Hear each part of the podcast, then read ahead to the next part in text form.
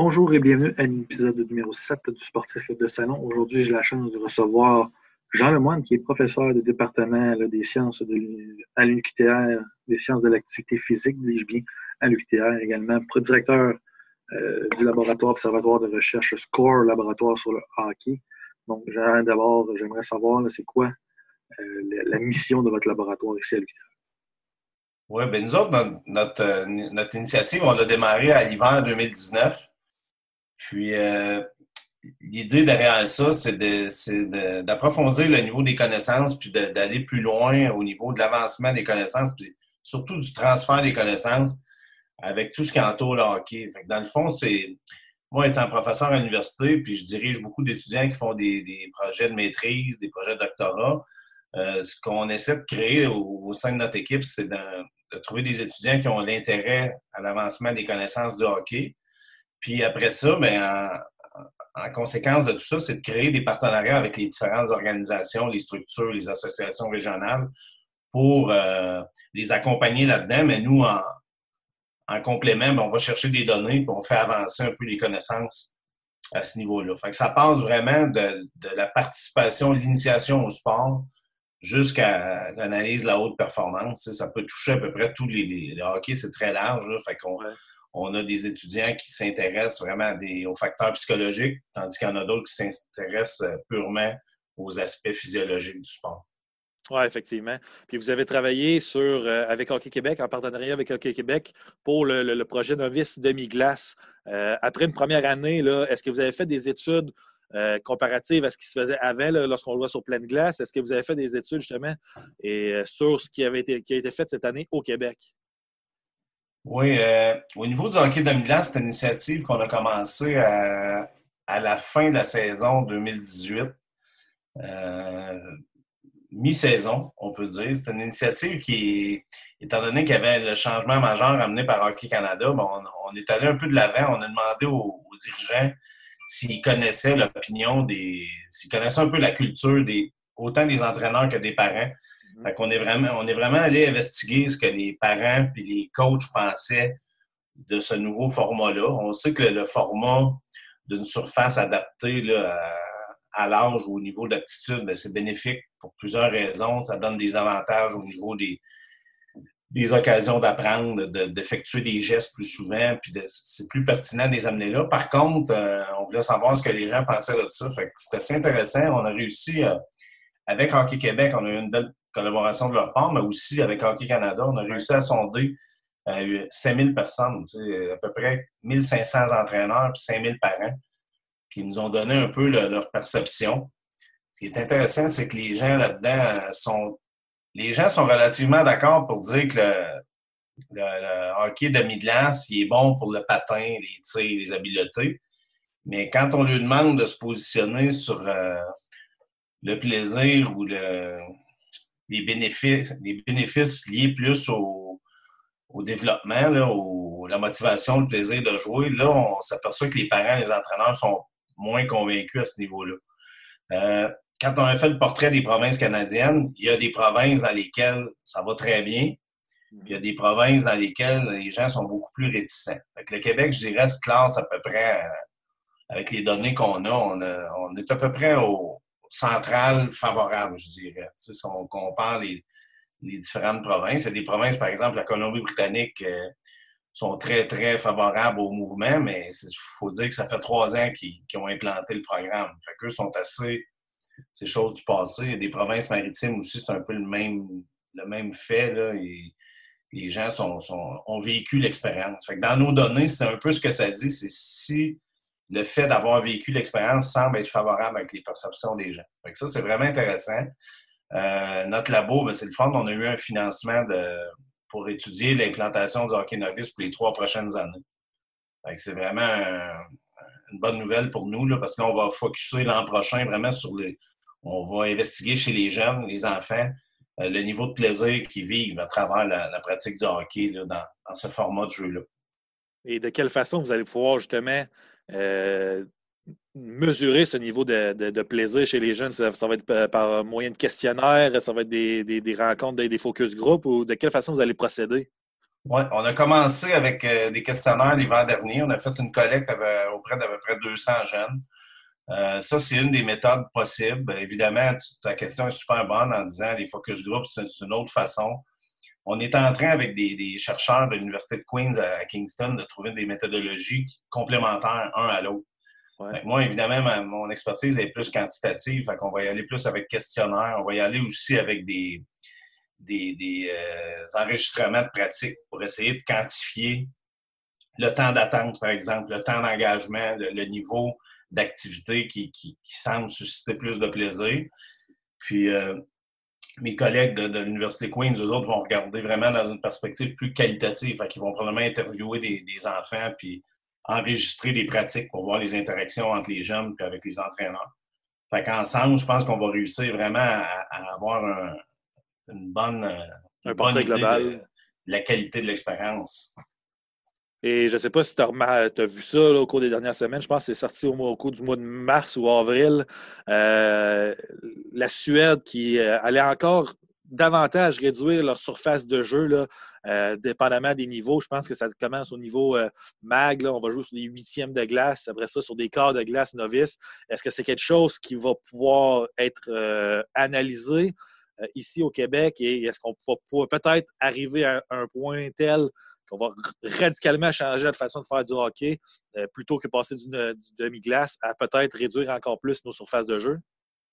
La question est très bonne. Euh, en Europe, on parle gros du cross-ice, mais la, glace olympique fait que le, côté transversal est pratiquement égal au demi-glace, mais euh, c'est une perspective intéressante. Ça n'a pas été approché ici actuellement avec les gens d'Hockey Canada, mais ce que je, ce que je sais, c'est que les bénéfices du, jeu en espace restreint sont, multiples. Puis ça ouvre vraiment la, réflexion à, aller jusque-là, de dire qu'est-ce qu'on peut essayer comme format?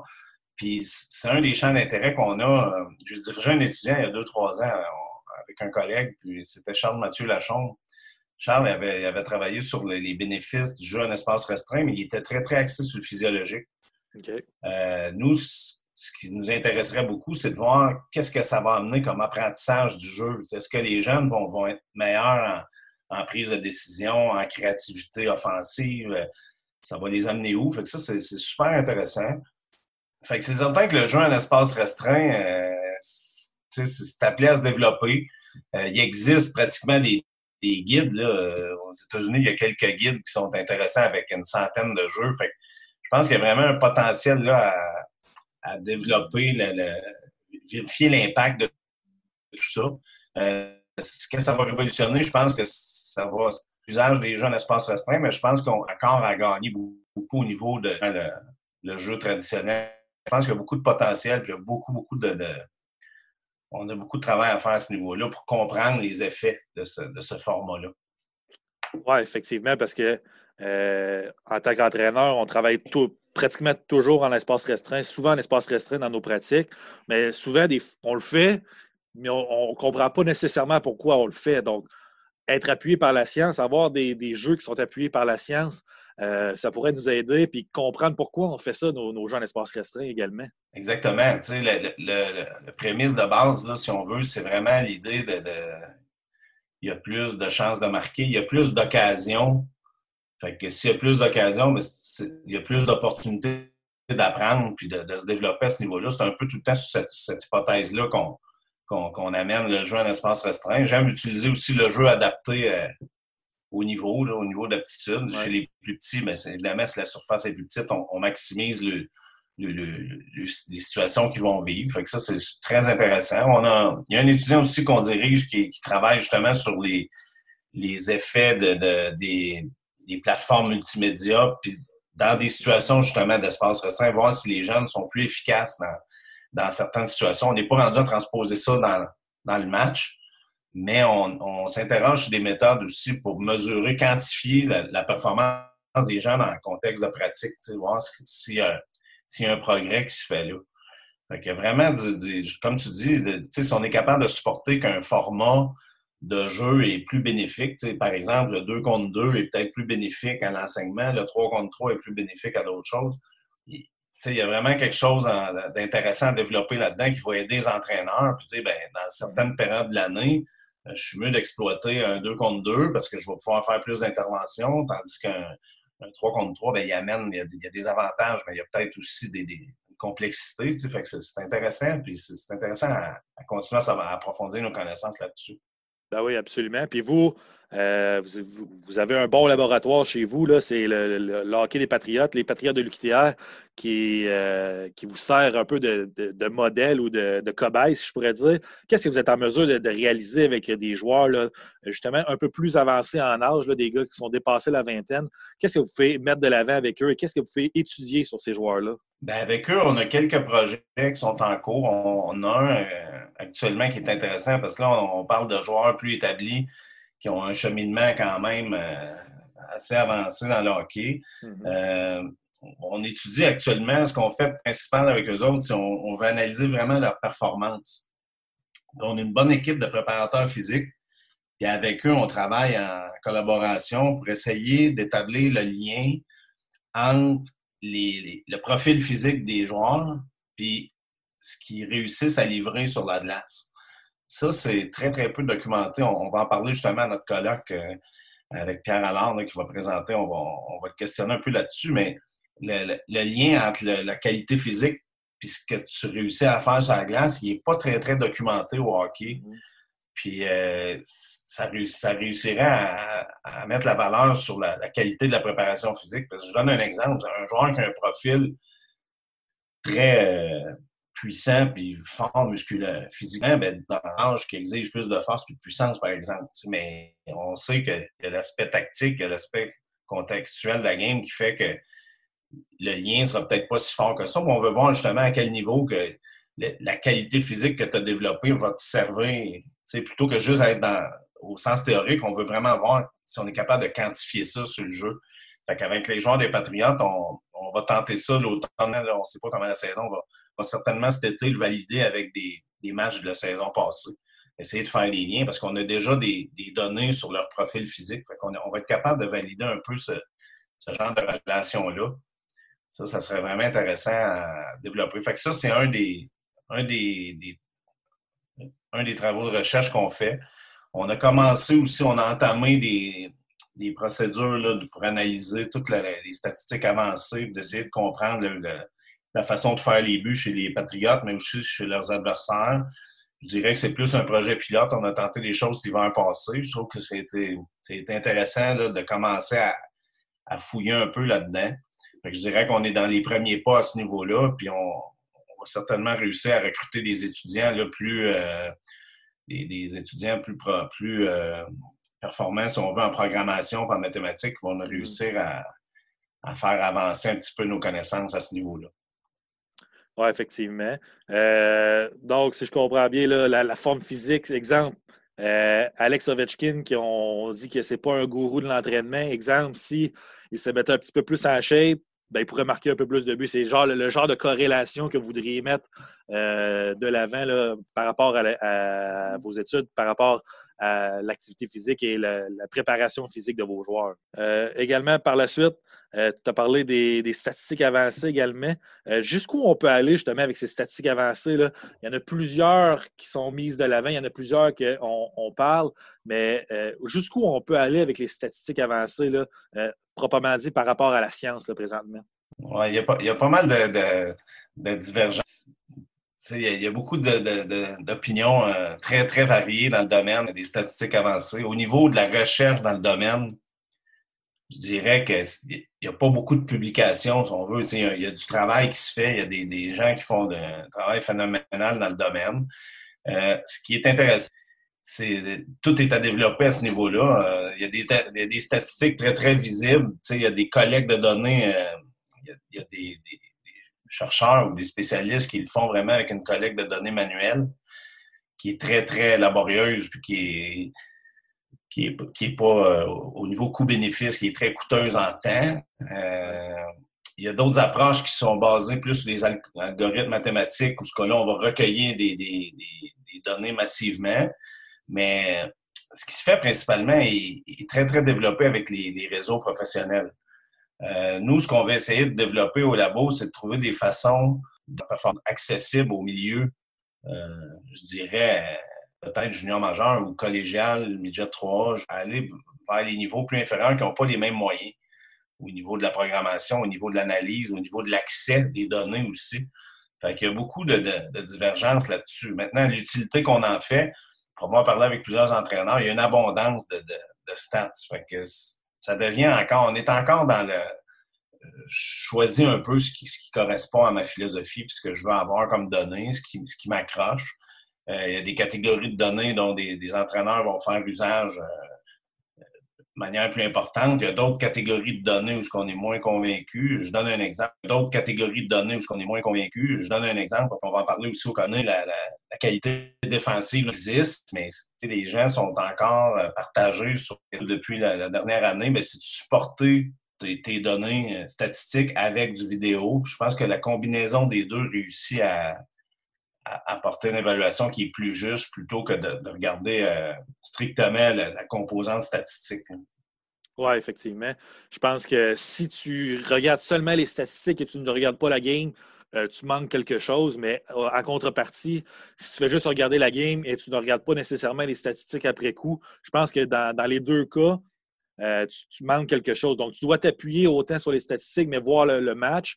Et même du côté d'un chercheur, c'est ce qu'on ce promouvoit. Donc, tu n'es pas de ceux qui disent qu'on doit simplement se fier aux statistiques et à ce qu'on voit sur la, planche à dessin. Bien, c'est certain que ça, va aider à confirmer un peu ce que, ce que les chiffres vont nous dire. C'est certain qu'avec l'accumulation des données, on en vient qu'à avoir un peu un pattern d'une équipe. Puis euh, les, quelques expériences que j'ai vécues avec ça, ça devient intéressant. je fais référence l'an passé aux analyses qu'on a fait avec les, les, buts marqués euh, dans les dernières conquêtes de la Coupe Stanley. Puis c'est intéressant parce que les patterns qu'on avait, en regardant simplement les buts, on, était capable de les associer avec le style d'équipe qui gagnait. On, voyait que, l'exemple, la conquête des Pingouins de 2016, mais les buts marqués était très, très différent de la conquête de l'an. C'est intéressant parce que ça permet de dégager des tendances quand même. Mais évidemment, comme tu dis, il faut quand même voir un peu les, il faut voir le contexte du match, il faut voir les joueurs qui sont en place. Mais il y a quand même des indicateurs qui, nous donnent des, bons indices. C'est le style de but, il y a des statistiques de possession, il y a des statistiques associées au tir. il, y a des, il y a des choses quand même qui sont corrélées assez bien avec le succès de l'équipe.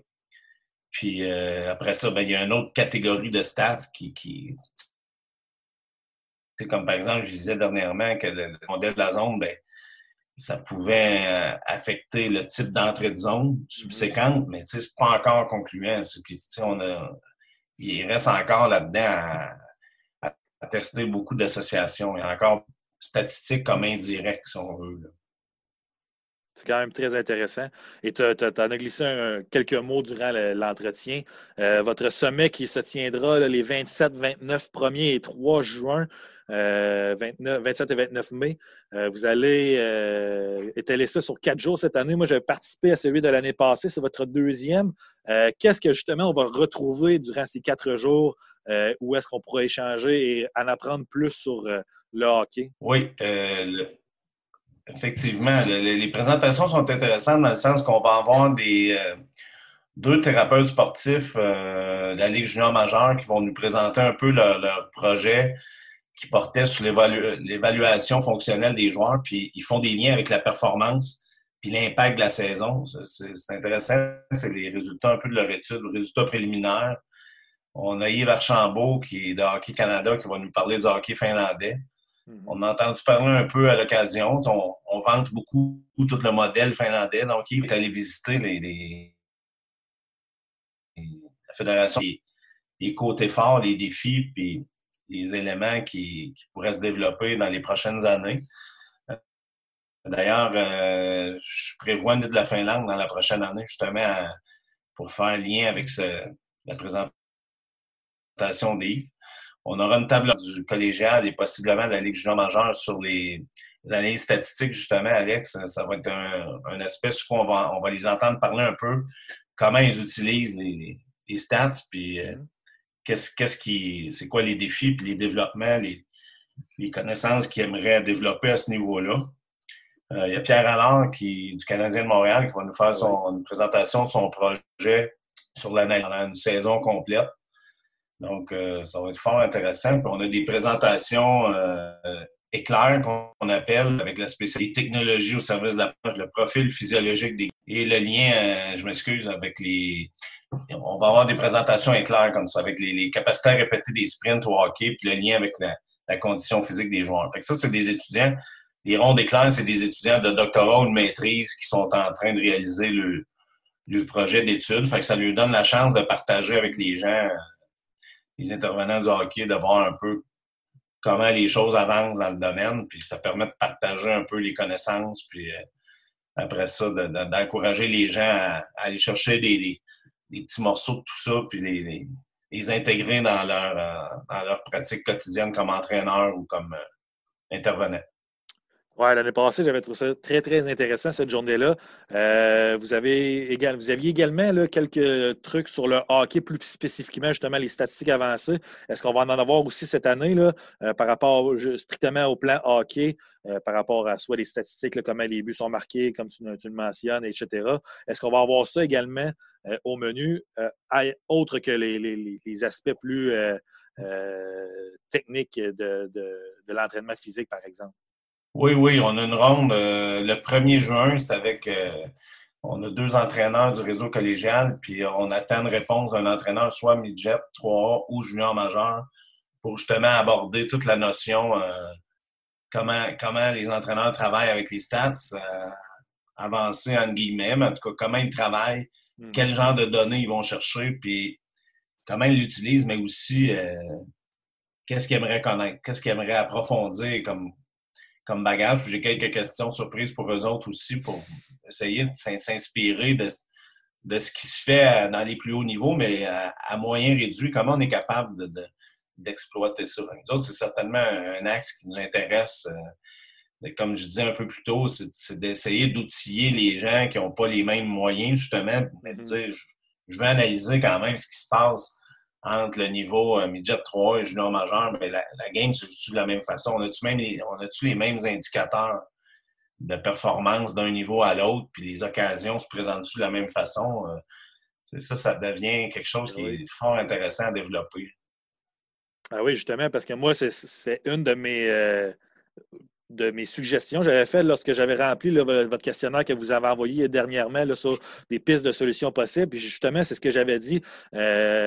Est-ce qu'on pourrait analyser justement comment la game se joue, comment les buts se marquent ou peu importe, euh, à partir du niveau Pee-Wee, Bantam, Midget, jusqu'à monter à niveau euh, mm. junior majeur et collégial, par exemple, même universitaire, pour voir comment, qu'est-ce qu'on doit entraîner justement pour un entraîneur plus jeune et après ça, euh, monter ça pour que le joueur se prépare justement au niveau euh, plus, plus élevé à chaque fois. Est-ce que ça serait possible et quelles seraient les données qu'on aurait besoin?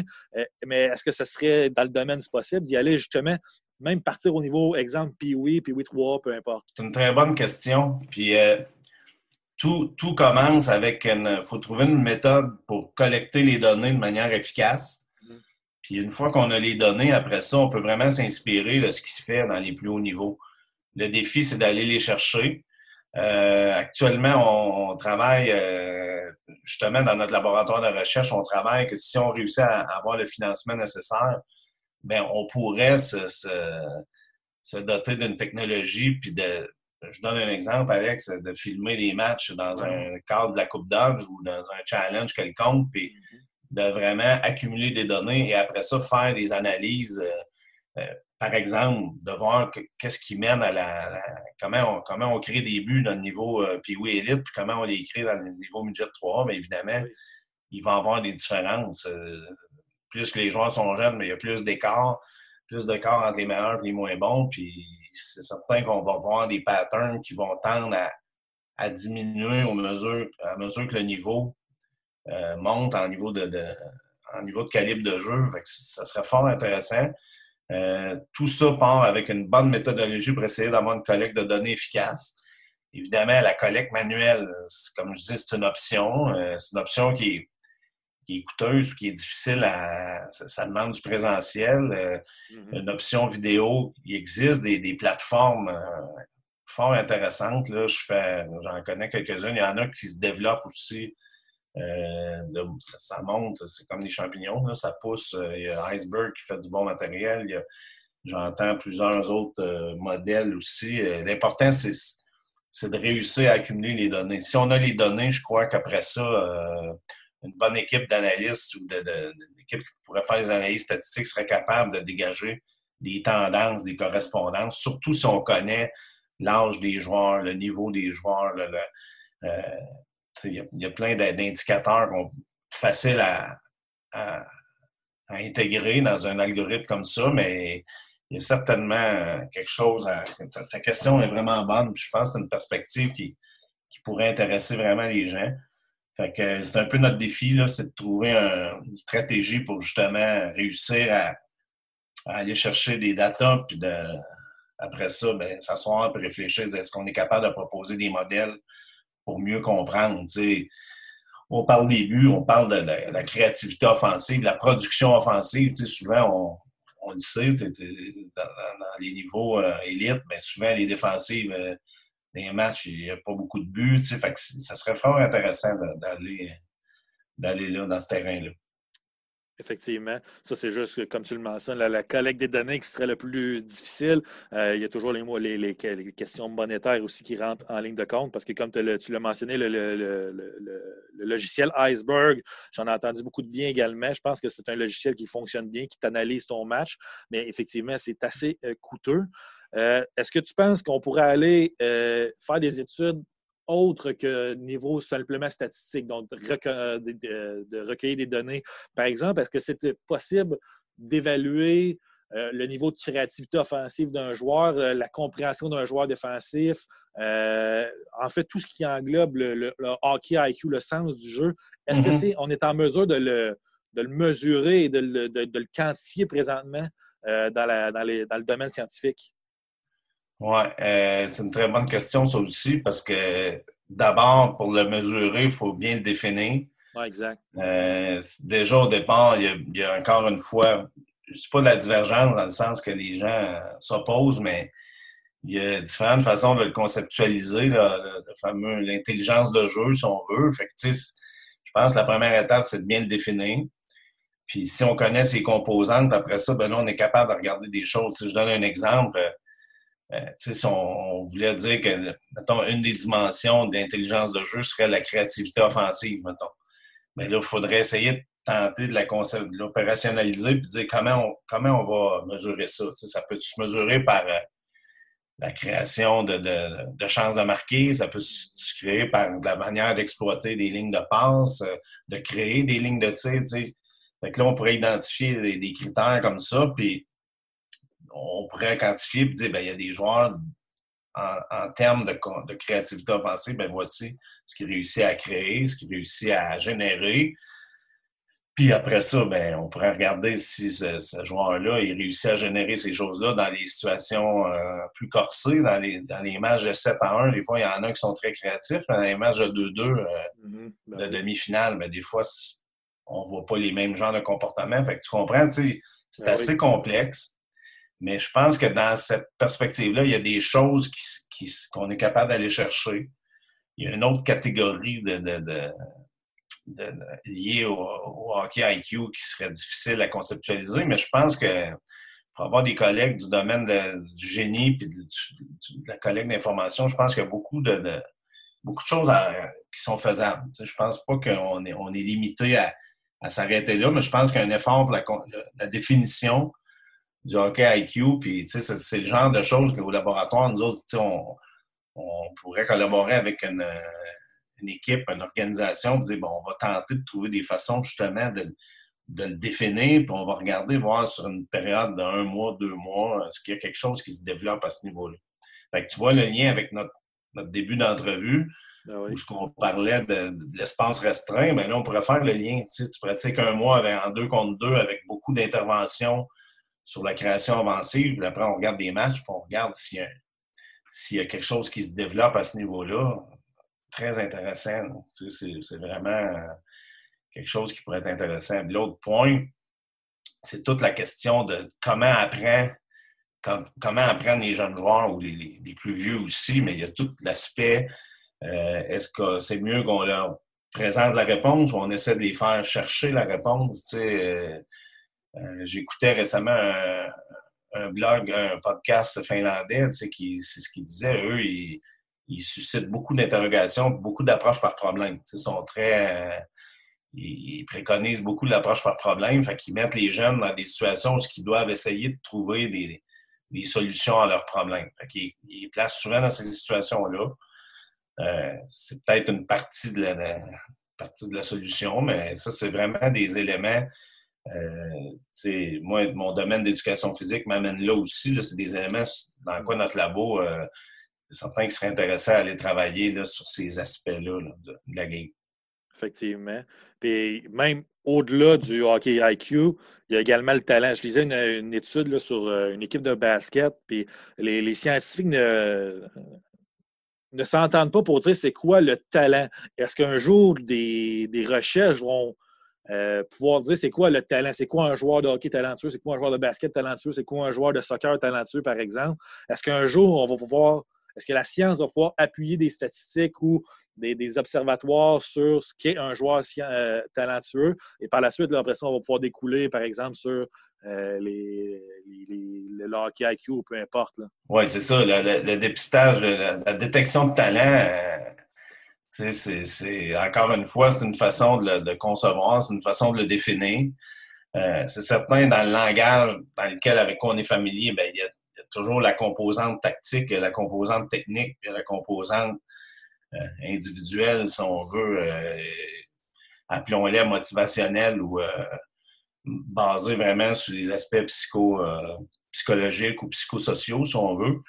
Fait que la détection de talent, souvent, elle passe un peu par ce, cet arrimage de, ce ces composantes-là. On a juste à penser au, au combine, par exemple, que les, organisations font, euh, on réussit pas facilement à faire des liens avec la performance du joueur sur du long terme. Fait que ça devient difficile, de, la détection de talent devient un facteur très difficile à, cibler. Puis ce qu'on sait aussi, c'est plus qu'on le fait jeune, mais plus qu'on se place dans une situation où on, diminue la qualité de notre prédiction, si on veut. Ça, devient encore plus difficile à prédire euh, parce qu'on on, mesure un ensemble de variables, puis on détermine que c'est ça le talent, mais il y a tellement de, une grande zone d'amélioration, de, fluctuation possible, ça fait que on a dépisté notre talent trop tôt. C'est un peu le, au niveau scientifique, ben,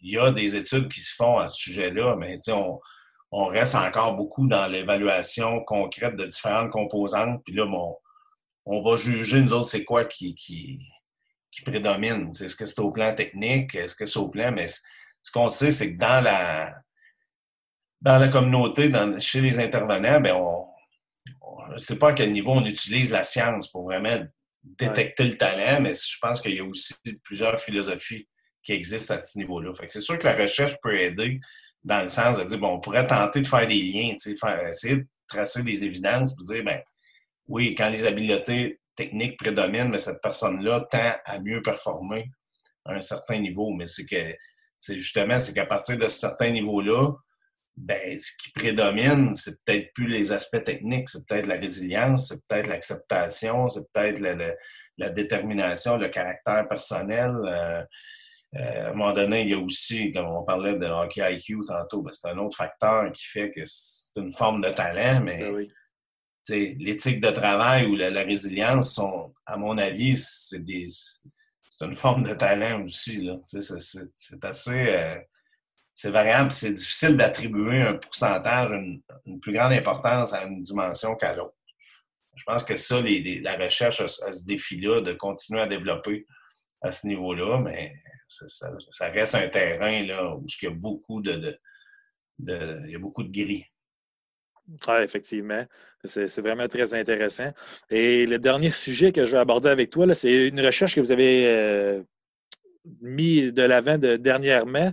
Le fait que les, joueurs élites sont les joueurs qui pratiquent le plus un autre sport. Euh, qu'est-ce que tu peux nous dire sur cette étude-là que vous avez sortie dernièrement?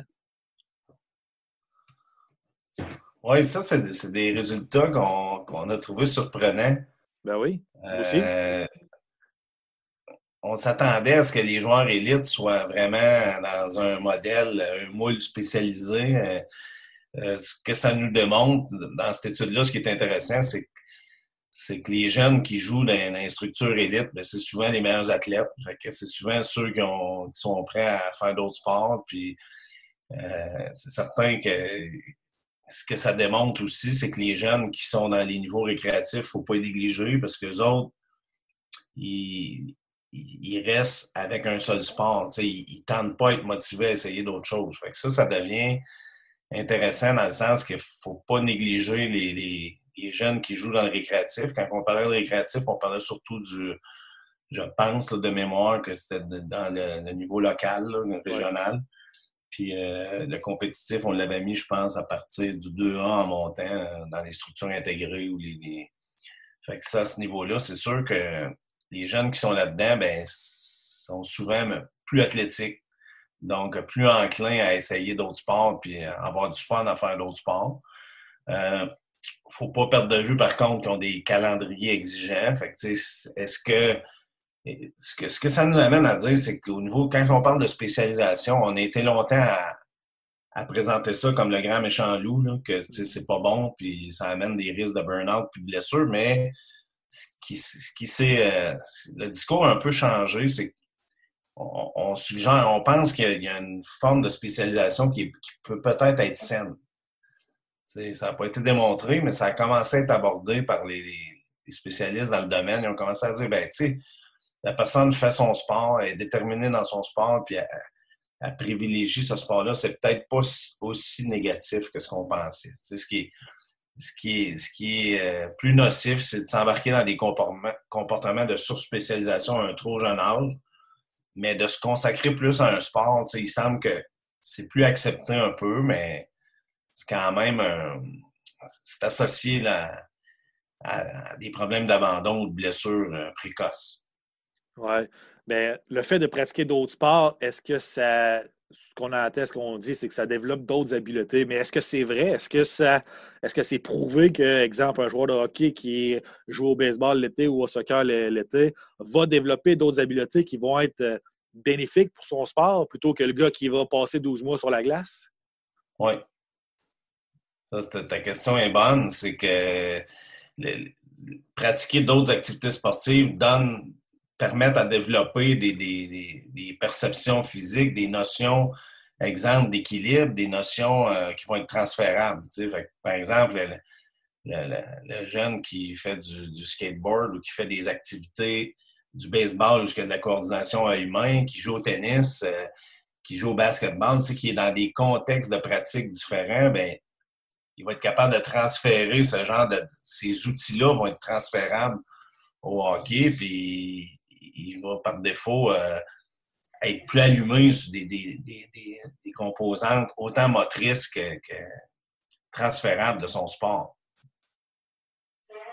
Ben, moi, par exemple, moi qui, qui, est entraîneur au niveau PIWI, euh, j'ai des, séances de hors-glace avec mes, joueurs durant les semaines. Puis à chaque semaine, je fais jouer à des différents jeux, exemple le ballon chasseur, le basketball, le baseball, des hockey ou peu importe pour améliorer justement ces différentes euh, qualités-là ou habiletés-là, est-ce qu'on devrait plutôt dire, exemple, pendant un mois, à chaque, chaque vendredi, je joue au basket, après ça, un mois, je joue à un autre sport ou faire un roulement, ça te permet quand même euh, de, développer des habiletés par rapport à ces sports-là ou plutôt que de faire ça mois par mois ou séance par séance, ça serait plus bénéfique? Bien, tu serais, tu serais pile, tu sais, tu serais dans une approche, tu sais, si on prend les, notions théoriques entourant la spécialisation, bien là, tu serais dans une approche plus saine. Tu sais, c'est comme si au moins tu ferais la promotion d'une meilleure diversité sportive. Euh, je te dirais, amène-les, euh, essaie de les amener vers les sports de raquettes à l'occasion, les sports, tu sais, les, les, différents moyens d'action sont bons à explorer. Euh, ce qui est le défi avec tes joueurs, surtout s'ils sont dans, tu, tu évolues avec des jeunes qui sont dans l'élite, ben, ce qui est le défi là-dedans, c'est que euh, si tu leur amènes encore un enseignement puis de l'entraînement, c'est comme on abuse de la bonne chose. C'est comme là, si on est tout le temps en contexte de coaching puis de développement, ça peut devenir lourd. Tu, sais, tu comprends l'impact, la, conséquence motivationnelle que ça peut avoir. Fait tu sais, là-dedans, il y, a beaucoup de théories. Il n'y a pas tant de démonstration de l'impact euh, de l'avoir fait, mais c'est comme ça, un raisonnement logique. Tu te dis, ben, si tu diversifies ton répertoire, ben, tu deviens plus habile avec tes, deux pieds, tes deux mains, tu es plus allumé, tu vas utiliser euh, tes pieds pour faire une passe, tu vas. Il y a des notions que tu vas, être capable de transférer. Tu joues au basketball 3 contre 3, ben, c'est pas bien, différent que de jouer au hockey 3 contre 3. C'est les mêmes concepts de marquage, de marquage, de créer des options de marquer. C'est un peu le même principe mais je pense que oui, si tu, réussis à leur proposer une, diversité d'activités, euh, tu investis, tu bâtis quelque chose dans quoi ils vont pouvoir réinvestir. Très, très, très intéressant. Donc, euh, merci beaucoup, euh, Jean, pour cet entretien ce matin. vous pouvez bien apprécier de parler. J'ai bien hâte à votre prochain sommet hockey. Je suis sûr que je vais suivre ça avec beaucoup d'intérêt, comme je l'avais fait l'année passée. Donc, je te remercie énormément pour ton temps. C'est bien, Alex. Euh, merci en tout cas pour l'entrevue. Très intéressant d'échanger avec toi. Ben, ça fait plaisir. Euh, on, va diffuser notre programmation euh, dans les prochaines heures, soit mardi ou mercredi, tôt dans la journée. Puis, vous allez être des notes, ça va être le fun. On va pouvoir, il va y avoir des périodes aussi de, disponibles pour des échanges, des questions. Donc, ça sera un plaisir de, vous avoir dans l'environnement. Excellent. Fait qu'on va suivre ça avec beaucoup d'intérêt. C'est ce qui conclut notre épisode. On se revoit la semaine prochaine.